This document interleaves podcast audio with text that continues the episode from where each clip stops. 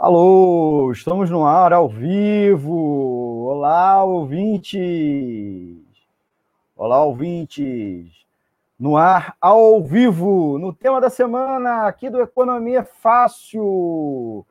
Como será o ano que vem? Com ou sem vacina?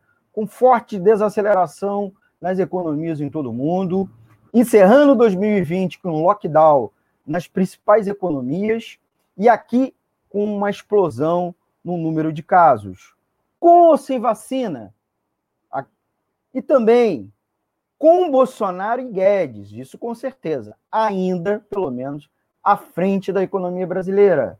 2021, realmente terão, teremos uma recuperação em V, como dizem Bolsonaro e Guedes? E ainda, quadros como o informe econômico, com destaques com os destaques do noticiário econômico da semana, e o Resenha não é resumo, indicando um livro para sua leitura. Roda a vinheta. Economia é fácil.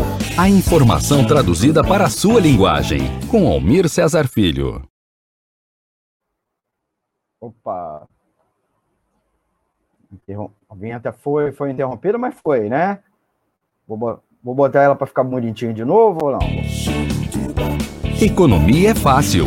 A informação traduzida para a sua linguagem. Com Almir Cesar Filho. E aí, gente? Tudo bom, meus amigos ouvintes?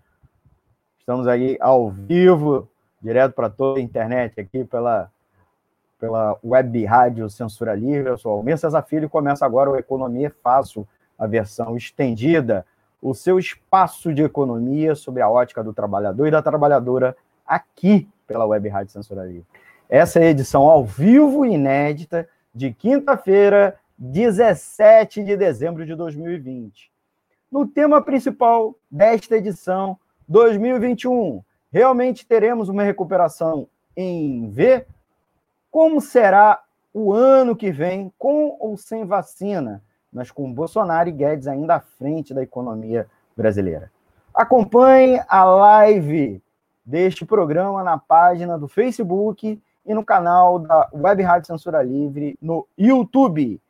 Clique no sininho para receber notificação de novos vídeos. Assista lá também as edições anteriores e os programas é, e outros programas da emissora, né? Você pode ouvir a Rádio Censura Livre no aplicativo de rádio online. Recomendamos o app parceiro Radiosnet para smartphone, tablet e smart TV. Também pode ouvir no app exclusivo da emissora. Baixe gratuitamente na Play Store. Ou, é claro, direto do site da emissora, visite www.clwebradio.com. Vou repetir, www.clwebradio.com. Envie sua pergunta ou comentário, anote aí, WhatsApp da emissora 21 998336490. Vou repetir, 21 998336490. Poxa, eu vou botar até aqui, ó, nosso endereço, nosso também o nosso zap e nosso e-mail, nosso e-mail. O nosso e-mail é economiafácil@gmail.com, tá bom? Não deixe de nos acompanhar também nas redes sociais, tá? Nas redes sociais, tá? Instagram, arroba Rádio Censura Livre, Twitter, twitter.com.br Censura Livre 1, e o blog Web Rádio Censura Livre, tudo junto, sem acento, Web Rádio Censura Livre, ponto blogspot.com, né? Ouça a gente, né? Nos siga é, na Anchor FM, Spotify, Google Podcast e nos principais agregadores de podcast, né? Tanto do programa Economia é Fácil, quanto dos outros programas aqui da Web Rádio. Já deu o seu like, meu amigo? Você que começou a acompanhar aqui a gente, já dá, já larga aí seu like, seu like para fortalecer o programa, certo? É... Dá um seu boa noite aí, comenta aqui com a gente, não deixe de comentar, que a gente vai pôr no ar e responderemos ao vivo. Já põe até aqui, ó. Aqui, ó, temos aqui o Dirley Sil, o Dirley Santos, boa noite a todos e todas. E também o Adriano Espíndola Cavalheiro. Bota aí seu comentário para eu dar, eu agradecer a vocês aqui no ar e responder as dúvidas ao vivo, tá bom? É, não deixe de compartilhar, como eu já estava falando nas redes sociais, com seus amigos. Essa edição de hoje é a última edição ao vivo inédita de 2020. Faremos um recesso e voltaremos ao vivo ano que vem, tá bom? Então, pelo menos, edição ao vivo é a última do ano. A gente pode aí vir a fazer uma gravada, botar aí na, é, botar na, nas nossas, na nossa, no nosso canal, nas nossas na nossa página do Facebook, tá bom? Uma edição especial, temática, então, mas é, com essa estrutura e ao vivo é a última, tá? E antes de começar os quadros, eu queria agradecer ao jornalista Antônio de Pada Figueiredo, que está lá no estúdio da rádio, ajudando a operar né, a mesa de som, ajudando a fazer a transmissão pelo streaming. Antônio, você quer dar uma boa noite aqui para os nossos, nossos amigos? Né? Boa noite, Almir César Filho. Boa noite aos internautas, aos ouvintes. Excelente programa, Almir. Agradecer ao Antônio pelo apoio, pela, pela liderança aqui da nossa equipe. Agradecer muito a ele esse ano, como sempre, nos ajudando e nos ensinando. Antes do tema principal, vamos ao quadro Informe Econômico, com a análise do destaque dos destaques do noticiário econômico da semana. Vou botar aqui ó, o nosso cardzinho com o, com o quadro com o quadro informe econômico que a gente geralmente nem, nem toda a gente consegue fazer, mas está aí com os destaques. Eu separei três destaques Uh, até porque os, os, outros destaques do noticiário eu coloquei justamente no tema principal do programa, né? Então, queria conversar com vocês três destaques. O primeiro são notícias de privatização, né? É, o programa de privatizações empaca e a maioria dos leilões previstos para 2020 vira promessa para 2021. Aí você diz, pô, você está botando isso, você quer conta as privatizações, mas eu vou explicar, né? Uh, isso tem a ver com as declarações desta semana e com uma, um leilão que tá, está marcado para hoje, né, aconteceu hoje, quinta-feira, 17, na, é, um leilão de 11 lotes de linhas de transmissão de energia.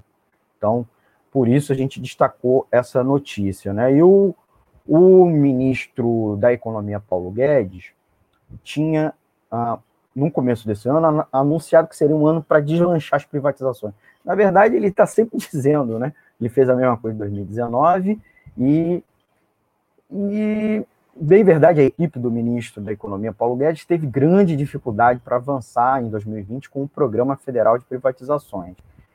Teve a pandemia, mas não é só isso, né? Já mesmo antes da pandemia, já não estava acontecendo. Em dois anos de governo, nenhuma estatal de controle direto da União foi vendida.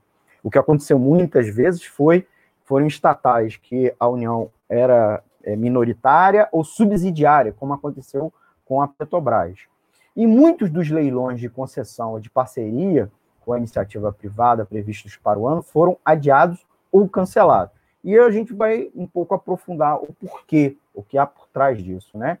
Não é boa a notícia por si só, né? Eu sou contra as privatizações, inclusive já tivemos algumas edições aqui, peço é, edições com esse tema, Peço aí para vocês voltarem lá no canal, assistir, tá?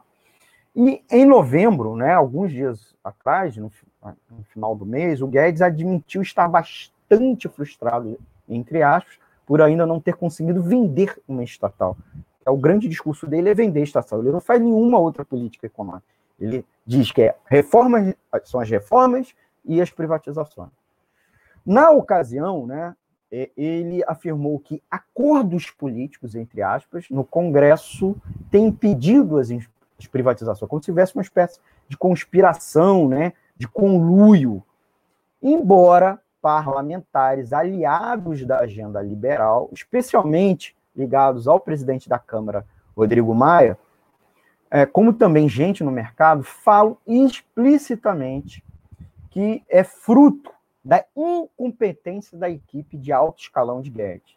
E, e, e também lembro que há uma certa impopularidade dessa, desse tipo de medida, né, as vendas das estatais, junto ao Centrão, que é base de sustentação de Bolsonaro. Né?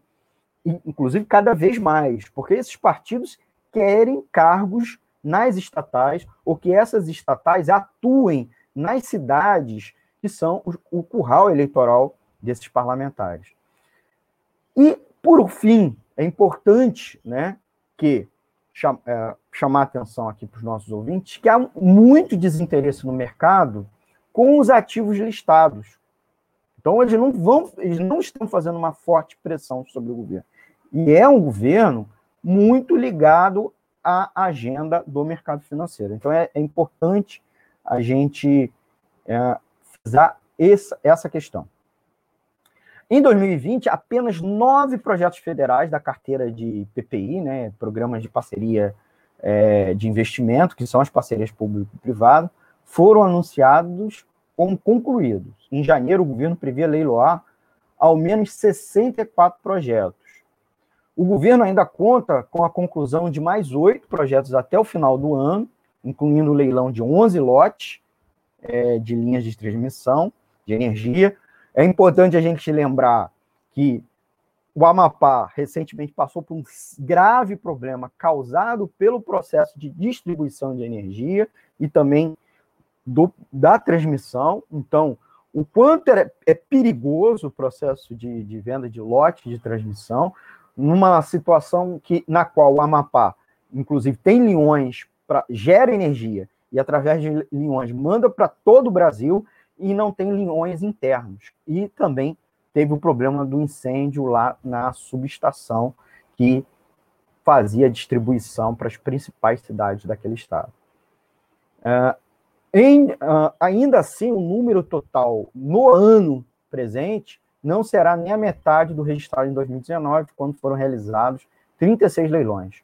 Curioso, foi ontem o ato público do presidente Jair Bolsonaro, lá na CEAGESP, né, em São, uh, em São Paulo, que para confrontar e desafiar o governador João Dória, que é seu pseudo adversário para a eleição de 2022, que tem interesse na privatização daquela empresa, o Bolsonaro prometeu aos funcionários e comerciantes locais não vender, não vender a empresa. Inclusive num discurso inflamado, se referindo a ratos, né? Fazendo uma, uma, uma ilação com, com Dória, né? E foi um discurso marcado, assim, daquele jeito Bolsonaro de ser, inclusive Bolsonaro de ser durante a pandemia, sem máscara e com grande aglomeração, tá bom? Vamos ao segundo, segunda notícia, uma bem rapidinha. Brasileiros recorrem cada vez mais a empréstimos para comprar comida. Isso mesmo, comprar comida uma pesquisa, uma pesquisa é, realizada pela Serasa em parceria com a consultoria Blend News Research é, expõe o agravamento das dificuldades econômicas dos brasileiros. Em novembro, 11% dos endividados dos endividamentos foram feitos para a compra de alimentos ou pagamentos considerados essenciais como contas de luz, água e aluguel. Em 2019, o índice medido era de 5%, quer dizer, mais que dobrou. Não custa lembrar, recorrer a empréstimo para comprar comida é um sinal inequívoco tá, de desequilíbrio financeiro. E tudo pode piorar com o fim do auxílio emergencial, porque muito provavelmente uma parcela considerável das pessoas que não estão nessa situação, precisando recorrer ao endividamento, é porque estão recebendo o auxílio emergencial. O estudo também mostrou que o cartão de crédito respondeu por 58% das dívidas em 2020. Eis outro péssimo sinal. As maiores taxas de juros cobrados no mercado são justamente as aplicadas para as contas atrasadas do cartão de crédito, gente. É, alguns, o rotativo está em mais de 300% ao ano. A melhor solução para o problema continua distante, que é a retomada rápida dos empregos. Segundo economistas, ela aumentará de intensidade apenas a partir do segundo trimestre do ano que vem. Isso se não acontecer coisas inesperadas, né? Como uma terceira onda antes de consolidar a, a imunização proporcionada pela vacinação, ou mesmo a vacinação atrasar, como parece ser o caso do Brasil, né? Vamos para a terceira notícia, também rapidinha. A Oi, a operadora Oi de telefonia, vendeu sua operação de telefonia celular para as concorrentes. Então, gente, a longa novela envolvendo o pedido de falência da Oi, que já durava quatro anos, teve um desfecho na segunda-feira, dia 14, quando a Vivo, claro, e TIM, ai meu Deus, que trio, venceram um leilão para compra da Oi Móvel, por 16,5 bilhões de reais. A operação ainda deve ser avalizada pela Anatel, Agência Nacional de Telecomunicações, pela OCAD, pelo OCAD, que é o Conselho Administrativo de Defesa Econômica, que cuida de concorrência no país. Para o mercado, a possível saída da Oi vai reduzir a competição. O próprio mercado está sabendo disso, consolidando as outras três operadoras. Bem verdade que existe ainda um tanto de outras pequenas operadoras locais, mas as três representam mais de 80% da operação no Brasil. A grande chance da recepção do sinal melhorar para os consumidores que eram da Oi, da, da Oi né? Pois as ex-rivais dessa empresa contam com a cobertura muito melhor. Mas a possibilidade de haver abusos com uma empresa a menos no mercado móvel, sem dúvida nenhuma, é um grande risco, né? É, é preciso avisar também, a, não houve a venda da Oi fixo, né? E de outros serviços, apenas da rede da Oi Móvel. E uma coisa também para a gente frisar antes de concluir aqui. Com a direção da Anatel, não estou falando dos seus técnicos, mas com a direção é, da Anatel, cada vez mais com um perfil político, é muito provável que vai seguir atuando como amiga das operadoras e não coibindo a abuso. A Oi, gente, é um outro exemplo de como a privatização no Brasil, substituindo um monopólio público que poderia ser controlado pela sociedade por grandes oligopólios, em que em breve pode inclusive virar monopólio privado, porque nada impede, por exemplo, que dessas três, né, paulatinamente se reduza para uma só. Né? Então, esses foram os destaques que separamos para o Informe Econômico desta edição de 17 de dezembro. Dê seu like e compartilhe nas redes sociais. Deixe seu comentário e nos dê sugestões de notícias que você queria a nossa análise. Assista as edições anteriores aqui no canal. Vamos ao intervalo e já voltamos. Na volta, o tema da semana: 2021 realmente teremos uma recuperação em V? Como será o ano que vem, com ou sem vacina, mas com Bolsonaro e Guedes ainda à frente da economia? Já voltamos.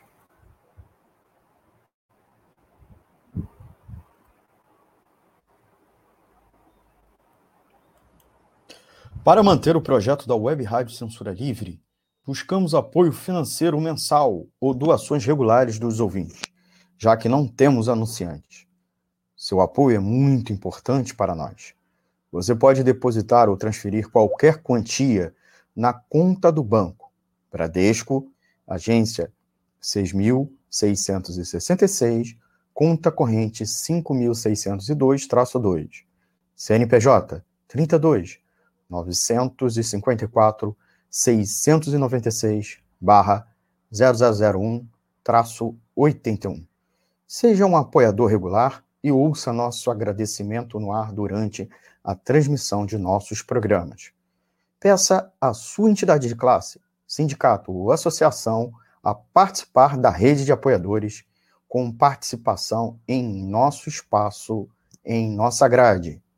E os apoiadores recebem prestação de contas mensal.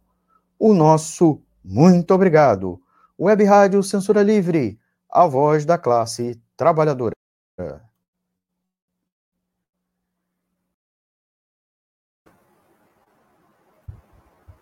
Voltamos com o segundo bloco aqui do programa Economia Fácil e vamos e vamos ao tema da semana 2021. Realmente teremos uma recuperação em V? Antes, né, um pouquinho antes aqui, vou botar aqui na tela os boas noites, os boa, boa noite, né? Da Gelta, nossa amiga Gelta Terezinha Xavier, do Rodrigo Gonçalves. Parabéns novamente pelo tema extremamente relevante. Muito obrigado, Rodrigo. Recomendo, inclusive, o podcast do Rodrigo, né? Geopolítica, de, de Geopolítica, é, tem, tem, lá no Spotify. Ah, o, o Adriano está dando aqui um recado. Ó, estou assistindo na TV, pela TV no YouTube. Isso aí, ó. Tá? Faça um Pix para facilitar as doações. Beleza, vamos discutir aí na Web Rádio. Uma boa ideia tá bom? Muito bom, muito bom. Então vamos lá, vamos ao tema da semana. Como será o ano que vem? Com ou sem vacina, né?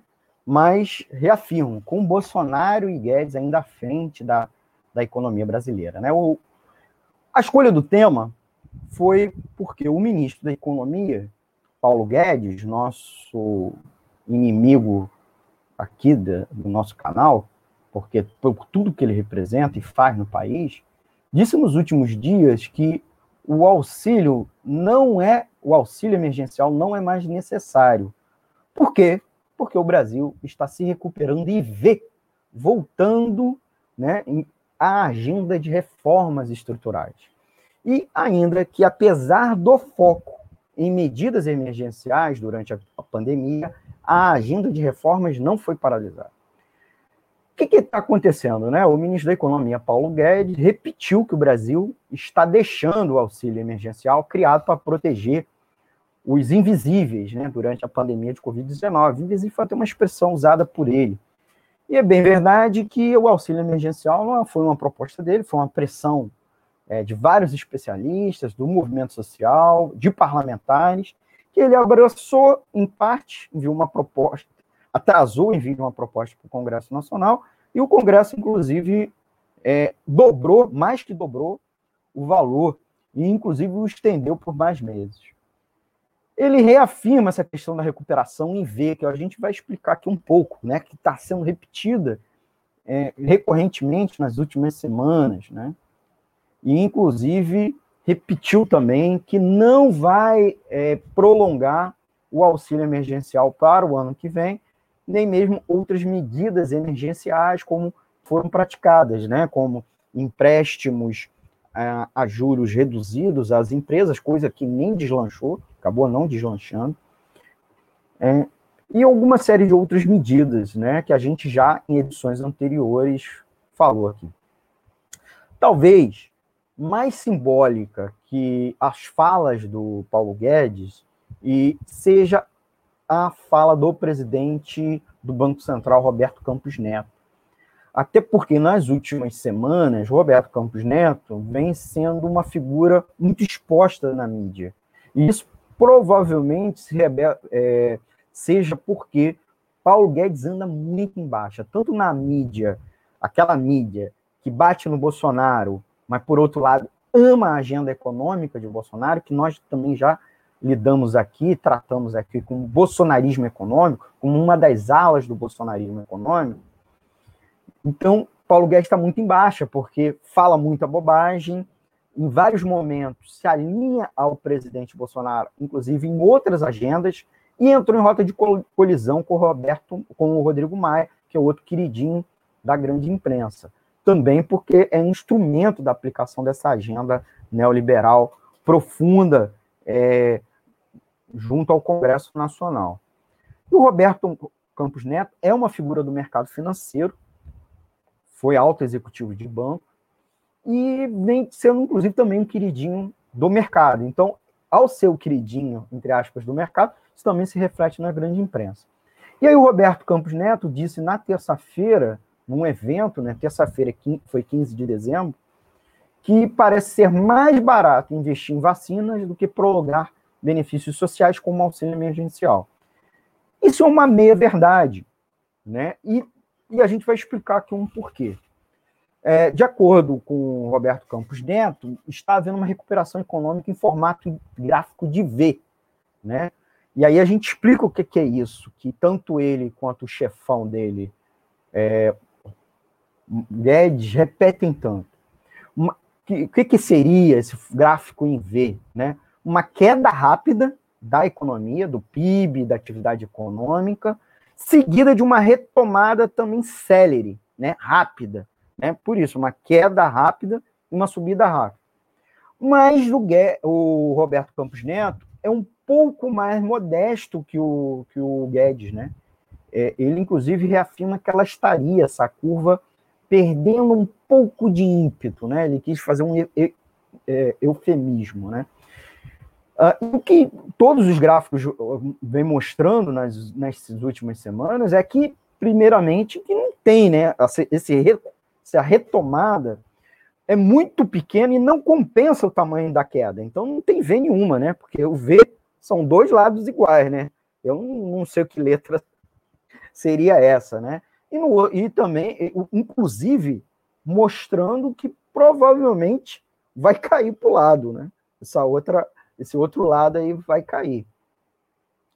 É, brincadeiras à parte, o, o, esse, esse, esse eufemismo do, do Roberto Campos mostra um é, evidente também que ele é um pouco menos falastrão que o Guedes, e por isso, inclusive, ele vem ah, abrindo espaço na mídia né, e no mercado. E aí ele afirmou que investidores estrangeiros animados com a economia brasileira voltaram a aplicar recursos no país e que devem continuar esse processo caso o Brasil continue nos trilhos do tal ajuste nas contas públicas, certo? Embora sabemos que os tais investidores né, são os especuladores nacionais na Bolsa e os, os investidores estrangeiros que estão aplicando em títulos públicos. Né? Inclusive, por isso explica a leve queda do dólar, ainda em patamar alto, né? Isso não é um bom sinal, ambos não são um bom sinal e não se revertem em recuperação da atividade econômica, certo? E ele reafirma também, Roberto Campos Neto, a, a questão da necessidade, da suposta necessidade de ajuste nas contas públicas. Campos Neto é contrário à continuidade, inclusive, do pagamento do auxílio emergencial em 2001. Por quê? Por quê?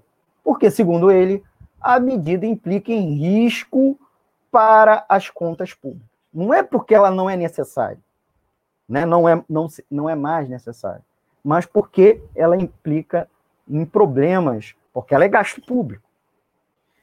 E ele afirmou isso durante uma videoconferência num grande evento, né, que aconteceu essa semana, e repetiu o mantra do chefe de que o Brasil foi um dos países que mais adotaram medidas de incentivo, gastaram recursos públicos para mitigar o impacto da Covid-19 na economia, o que nós sabemos que não é verdade.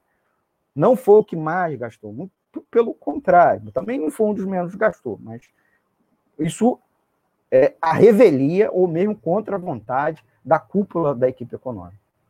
Fora, fora que houve vários problemas na distribuição do auxílio emergencial, então não alcançando todo mundo.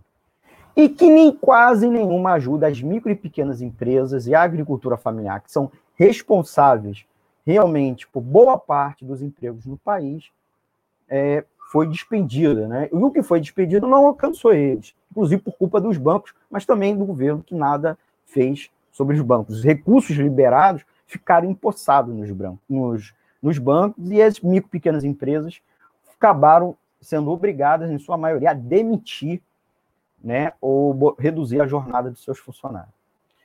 Também é importante a gente registrar aqui que Campos Neto né, fala que a continuidade do nível de despesas elevado do país pode indicar que o país vai abandonar a tal âncora fiscal, o que pode levar o Brasil para o cenário de dominância fiscal. O que é isso, dominância fiscal? É que tudo giraria em torno do peso do gasto público descontrolado, né, na tese dessa galerinha aí do mal. Ou seja, uma situação de emergência em que o Brasil se obriga a realizar medidas pensando exclusivamente em evitar a piora dos gastos públicos. É isso que esse povo pensa. É, o Campos Neto, no entanto, diz que o abandono do regime fiscal é, fiscal é altamente improvável, pois o presidente Jair Bolsonaro e o ministro Paulo Guedes estão empenhados em ter um cenário de consolidação das contas públicas. Contudo, gente, Congresso Nacional não consegue fechar um acordo para votar a lei de orçamento de 2021, talvez entre recesso sem votar o orçamento para o ano que vem. E a própria LDO, Lei de Diretrizes Orçamentárias, acabou eh, sendo votado há poucos dias, com meses de atraso. Então, para Campos Neto, segundo as palavras dele, não só nesse evento e outros que a gente pensou aqui para falar a respeito, é melhor investir no desenvolvimento e na logística das vacinas, por exemplo, do que gastar com um auxílio emergencial. E, bem, em verdade, isso também seria necessário, não só numa questão, nas duas, né? embora não na lógica que ele fala, né? Muito menos com o objetivo que ele pretende, que é não gastar com o auxílio emergencial. O mercado supostamente estaria de olho na estratégia dos países para vacinação e na corrida para compra de doses, como também na logística adequada. Então, esse é um, um elemento importante. Campos Neto também chama atenção que a atividade econômica deve ser afetada pelos aumentos dos casos de Covid-19 no país e no mundo. E isso é verdade. Né?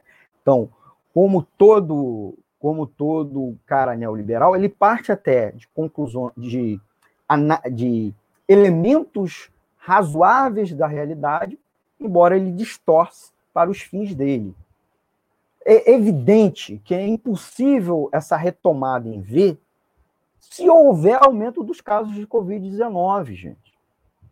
Mesmo no caso brasileiro, que não se adotou a política de fechamento, como aconteceu com a Suécia, por exemplo, a única exceção na Europa, há sim um resultado muito ruim. Se é verdade, se a política de fechamento, pá, fechou, ela paralisa a atividade econômica e joga a curva para baixo, por outro lado, ela permite é, reduzir o contágio ou zerar o contágio, é, garantindo a retomada da atividade econômica, inclusive mais rápido, na sequência. Países que não fazem isolamento social, é, ou como o Brasil, que fez, fez meia boca e praticamente parou, qual é o resultado disso?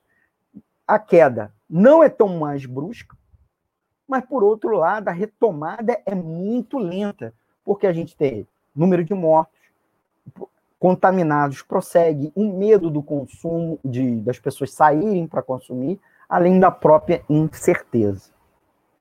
E aí, gente, apesar da alta de contágio, segundo o presidente do Banco Central, o número de mortes tem crescido menos porque a população que mais vem sendo infectada são os jovens, menos suscetíveis às complicações da Covid-19, que é uma outra uh, meia verdade, né? Mas isso mostra o seguinte, que eles estão se danando para a população. O lance deles é a atividade econômica, embora ele seja bem mais razoável do que o chefe dele e o chefe mó, que ele inclusive esquece, né, que é o presidente Jair Bolsonaro, que anunciou junto do escudeiro da saúde, o general especialista de logística, Pazuello, um plano de vacinação, inclusive ontem, sem data de início, o que é loucura, né? E para nada, que não serve para nada. Atrasando só para agora o começo da compra de seringa e outros itens necessários e sem negociação nenhuma com os fabricantes, principalmente os outros, é, é, é, se concentrando só na Oxford, que está suspenso nesse momento. E aí Campos Neto se justifica recorrentemente que o Brasil tem uma dívida pública superior a 90% do PIB, do Produto Interno Bruto, né? quando você pega o total da dívida pública e divide, que seria uma, uma espécie de referência, que esse montante é muito grande, o que nós sabemos que não é verdade comparado a, a países é, muito mais punjante economicamente que o Brasil, que tem inclusive uma relação muito maior, mas para ele é um nível considerado elevado para um país emergente. E aí o nível de endividamento aumentou na pandemia, evidentemente, porque o governo precisou expandir gasto público para mitigar os efeitos do desaquecimento da economia, e é verdade também porque houve uma leve queda, uma queda na arrecadação, evidente, porque pela redução da atividade econômica. E aí, então, o Campos Neto chama a atenção para os efeitos, para os tais efeitos colaterais da dívida alta, que é uma mudança do perfil, né, é, dos títulos, né, que passaram a ter vencimento, inclusive, mais, mais é, no curto prazo. Mas isso não é um problema, não é um, não é um erro do, do gasto público, né? Isso, é, é não foi um erro, não é culpa dos gastos emergenciais, é um erro da política fiscal é, na parte da emissão de títulos do governo, uma culpa, inclusive, dele e do Tesouro Nacional, espe especificamente. Né? Então é culpa dele, culpa dele. Então, Guedes e Campos Neto, ambos reafirmam a importância do fim do auxílio emergencial na cabeça deles. Então, o que a gente aponta para o, portanto, para o ano que vem, para o ano que vem, é que não vai ter curva em V nenhuma, certo? Essa curva em V no presente não se fecha, certo? E especialmente se seguir essa política econômica encabeçada pelo próprio chefão Jair Bolsonaro, porque, em última análise, nenhuma medida, tanto para o bem quanto para o mal, sai do Ministério da Economia sem um aval dele. Então, várias daquelas maluquices do Guedes, Bolsonaro cortou, cortou não porque Bolsonaro era razoável, mas porque o mercado, os generais palacianos, né, avisaram para ele que ia dar ruim, né? A própria base parlamentar avisou que ia dar ruim, então ele recuou. Então tudo que é implementado é implementado em algum, pelo menos que sai do Ministério da Economia é com a aval do Bolsonaro. Para o bem e para o mal. Então, enquanto continuar ele, enquanto continuar Guedes Paulo Guedes. E quando continuar o próprio Paulo é, Campos Neto, a situação da economia brasileira para 2021 não é muito melhor. É triste falar isso. As pessoas podem ficar zangadas comigo ou dizer que eu estou semeando medo, incerteza, mas a gente está avisando as pessoas, né? Que é preciso reverter a política econômica do país. Então, é, inclusive, discutir um plano emergencial, né? Para o país, para que seja voltado para os trabalhadores. Esse, inclusive, foi o, o tema da edição passada nossa, é aqui do Economia Fácil, que eu tive dividindo a bancada com, com o nosso amigo é, é, Paulo Barella, né, que apresentou, né, eu convido vocês a assistir a edição passada, tá? Inclusive a gente separou só a entrevista com ele, vocês podem ir lá, né? Então tem vídeo com o programa inteiro e também sua parte da entrevista com ele. E, na qual a CSP com lutas, ouvindo especialistas e, é claro, os movimentos sindicais e populares que o compõem, apresentou um conjunto de medidas a partir de um diagnóstico que o Barella apresentou aqui, concordo imensamente, e também as medidas para que o país continue. Então, uma, a necessidade de uma quarentena urgente, principalmente em vários setores, é, na qual esses trabalhadores que vão estar em casa estão, estarão recebendo um auxílio emergencial. Esse auxílio emergencial, como outros gastos públicos, serão financiados com imposto sobre grande fortuna, com, a, com uma auditoria e suspensão do pagamento da dívida pública, com emissão monetária, no momento, especialmente não inflacionário, é, com também organizando vários setores da economia que nesse momento estão estrangulados em gargalo, então são atividades essenciais, é, para que você não gere desabastecimento e ou inflação, que é o que está acontecendo. Na inflação no Brasil, é, o IPCA não disparou porque o conjunto, pela desaceleração econômica, a demanda está muito para baixo. Então, os preços é o contrário, a gente está passando até em alguns segmentos por deflação. Então, puxa o indicador global para baixo. Mas, por outro lado, a gente vê a inflação dos alimentos deu um, um, um pulo gigantesco, é, várias tarifas públicas também. Então, era, era possível e necessário atuar sobre esses gargalos da economia, atuar sobre infraestrutura, certo? Para, é, e também em medidas com gasto nas questões sanitárias, organizando a vacinação, organizando os, os, os hospitais para é, atendimento à população e fazendo testagem em massa. Então, está lá ah, no plano emergencial essas medidas, elas asseguram questões de saúde e a economia. Muito superior ao que o governo está falando, que na prática é nada, é, é continuar fazendo nada que eles vêm fazendo. Né? O pouco que eles fizeram, que foi o auxílio emergencial, eles pretendem suspender a partir de janeiro do ano que vem.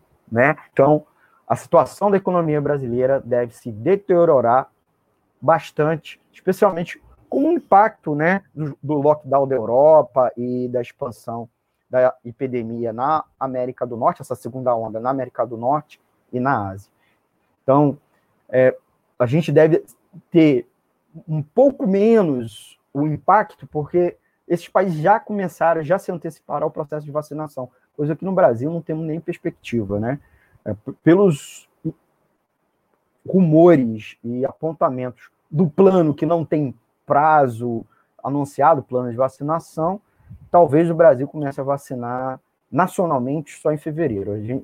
Então, isso vai depender antes se os prefeitos e governadores dos seus estados conseguirem organizar.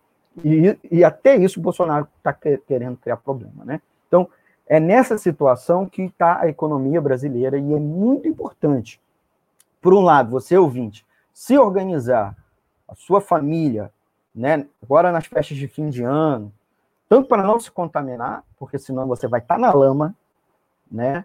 Infelizmente, é, como também organizar finanças para aguentar um pouquinho ano que vem e principalmente a gente começar a organizar resistência e, é, política à política econômica do governo Jair Bolsonaro.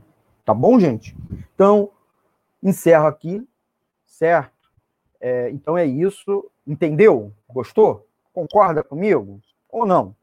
Dê seu like, compartilhe nas redes sociais, deixe seu comentário e, nos dê, e nos dê né, sugestão de temas econômicos e políticos para as próximas edições. Né? Assiste as edições anteriores aqui no canal. Vamos a uma paradinha, tá bom, gente? Já voltamos em seguida com o terceiro e último bloco. Voltamos com as dúvidas ao vivo dos ouvintes. Poste sua pergunta e comentário, tá bem? E também vamos com o quadro res, resenha, não é resumo, com uma dica de livro da semana, tá bom? Então, já voltamos.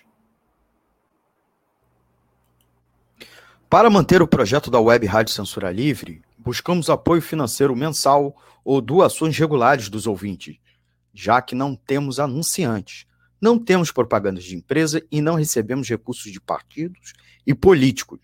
Seja um apoiador regular e ouça nosso agradecimento no ar durante a transmissão de nossos programas. Seu apoio é muito importante para nós. E os apoiadores recebem prestação de contas mensal. Temos uma vaquinha virtual permanente. Para apoiar, acesse aqui https dois pontos barra barra apoia.c barra CL Web Rádio. O nosso muito obrigado. Web Rádio Censura Livre, a voz da classe trabalhadora.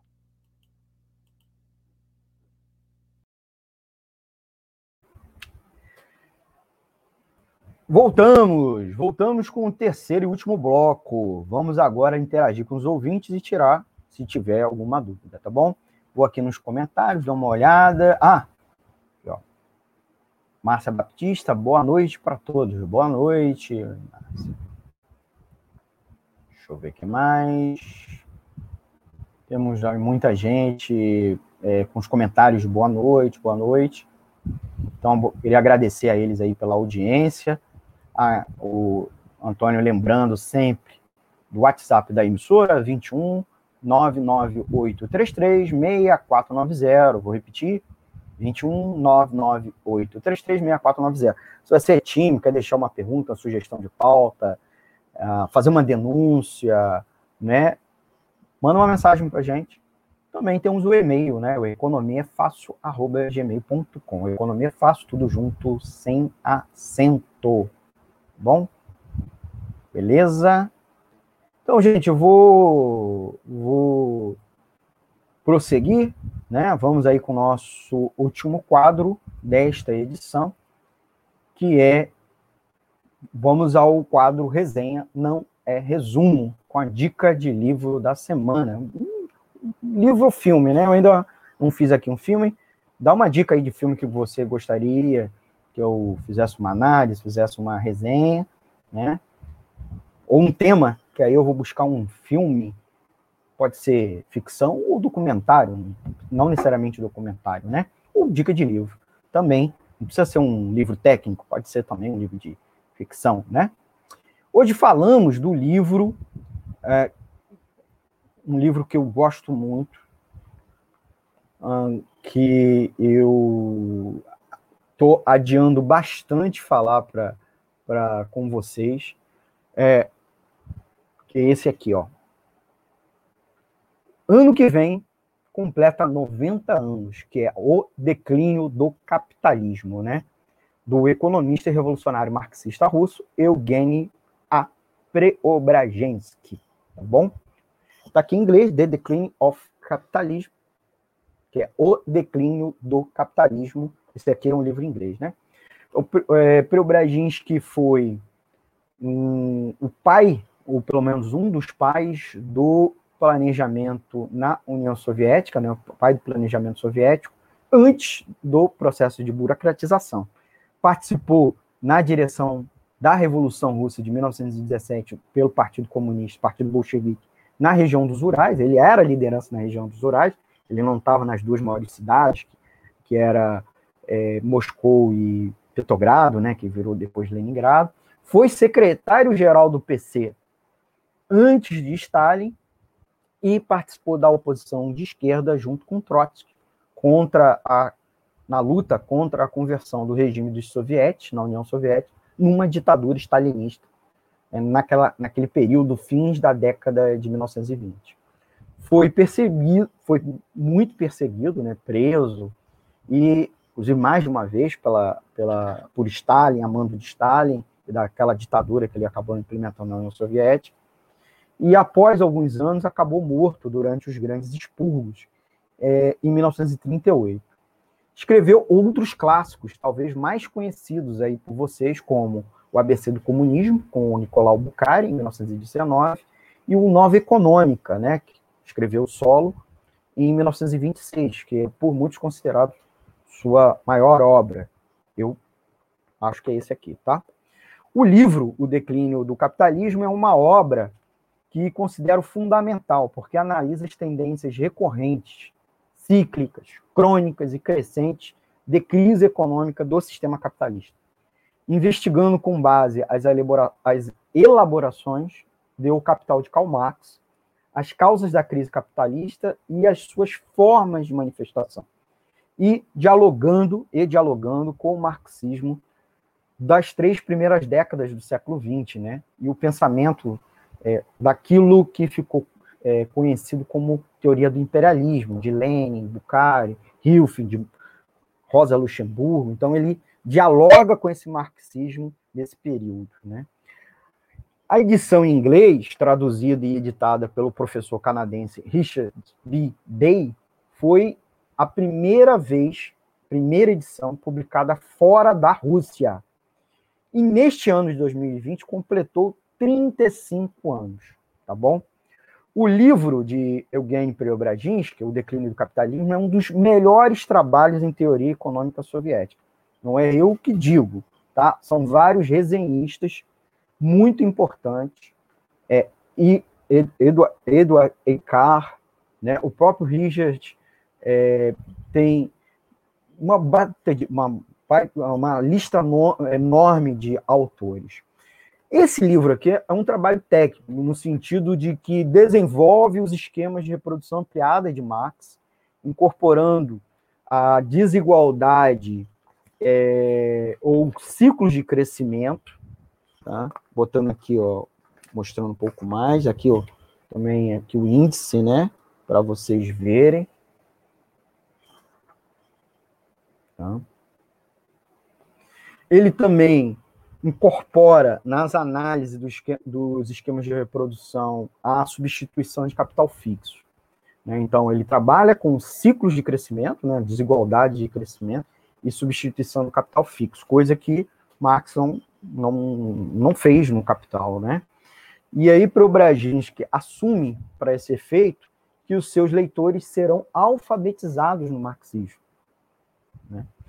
O trabalho representa uma parte de um projeto maior de lidar com o imperialismo contemporâneo, ou melhor dizendo, com o sistema mundial capitalista do entre guerras, que era o momento que ele escreveu o livro, o livro né? E, e seu grave e explícito declínio. Por isso, o declínio do capitalismo. Primeiramente, há uma caracterização histórica do imperialismo como um todo, né? Abre parênteses, o início das relações de produção capitalista, ele trata no livro, do capitalismo, ele vai, ele fala também do capitalismo clássico é, e do capitalismo na fase é, do imperialismo. A evolução das formas tomadas pelo Estado burguês, a forma de Estado feudal burguês, é, bonapartismo, a democracia burguesa e o fascismo. A evolução é, do todo, né, da, de toda, desculpa, é, de toda a superestrutura do capitalismo. Então, ele fala isso no livro. É bem legal. Uma parte mais, é, uma parte introdutória, né? Na sequência, ele apresenta as relações de produção pós-imperialismo. E aí é importante a gente colocar aqui as alterações nas, na estrutura, sendo ligado com o monopolismo, as alterações no processo de reprodução e no caráter de crises. É, Marx, à luz da teoria da reprodução e de crises, e sua aplicação para o nosso próprio dia. Né? Não só o dia daquele, naquele tempo, mas até mesmo hoje em dia. É, ele também aborda um inquérito da crise de 1930-31, né, que é, evidentemente, pós a, o crash da Bolsa de, de Nova York, né, o, a, o, o crack de 1929. Mas também as, as alterações no sistema de câmbio e no sistema de crédito, as contradições do imperialismo como um todo e do sistema na sua totalidade. E ainda apresenta a caracterização dos principais países capitalistas e do seu papel na economia mundial desde a Primeira Guerra Mundial, pelo menos até 1930-31. É uma análise das, dos principais fenômenos concretos na história da economia mundial, portanto, do pós-Primeira Guerra. Gente, a União Soviética e o mundo capitalista, ele analisa naquele momento as pré-condições para a organização da economia socialista da Europa e da economia socialista do mundo, ele também analisa a partir dessa busca, né, dessa, desse estudo que ele faz da União Soviética e do mundo capitalista. Mas também, para a gente já começar a concluir, temos em vista a pressão né, inédita, as questões relacionadas com aquela crise econômica mundial iniciada em 1929 e as crises em geral, nos termos, é, nos termos do imperialismo, Preobrazhik se separou do projeto e trabalhou mais rapidamente as partes que tratam do processo de reprodução, o ciclo econômico e as crises nos âmbitos dos dois, é, das duas dimensões, né? tanto de livre concorrência como de imperialismo, juntamente com o um inquérito daquela crise mundial conjuntural que provocou a escrita do livro. E fez também um estudo da evolução, como eu já tinha dito, do Estado burguês. Além disso, há um capítulo, há um capítulo sobre fascismo, gente. Incrível isso. É um capítulo sobre fascismo e, em parte, que também uh, o tema das relações mútuas entre a União Soviética e o mundo capitalista. Assim, o trabalho foi composto pela combinação desses materiais, né, e, de modo geral, é, em alguma medida, também se reveste de um ensaio introdutório. É, de, uh, devido à divisão do material, o leitor vai, não vai encontrar no livro uma caracterização geral do que é imperialismo e análise das suas contradições. Por outro lado, o livro contém uma análise do sistema de crédito, a circulação do dinheiro, a dinâmica dos preços mundiais e muito mais do que é importante para o projeto que ele estava se dedicando, né? que era estudar o declínio do capitalismo, analisar a crise de 29 não apenas como uma crise, mais uma crise, ela era muito grande porque estava é, acontecendo e provocada pelo declínio do sistema mundial capitalista, pelo menos naquele momento. É bem verdade que ele não viu pós-Segunda Guerra Mundial, o capitalismo ganhou certa pungência, e isso foi provocado por uma série de outros fatores que, inclusive, o Preobrazis não pôde estudar porque nem esteve vivo, né? Para aqueles que querem estudar macroeconomia, numa perspectiva marxista, ou a teoria da crise, é uma excelente dica. Preobrazins é uma alternativa, inclusive, aos estudos sobre teoria da demanda efetiva dos keynesianos e, ao mesmo, e mesmo no campo do marxismo, que falam de demanda efetiva, como Rosa Luxemburgo e, e Mikhail Kalec. Essa edição que eu mostro para vocês está em inglês, mas tem PDF na internet gratuitamente dela, certo? Dando uma dica aí, gente. Né? Também tem exemplares físicos, né? Ah, em bibliotecas e à venda na internet, porque, por, lembrando que esse aqui já tem mais de 25 anos de publicação, né? Como não esse exemplar que eu até consegui de uma comprando na internet de uma outra forma.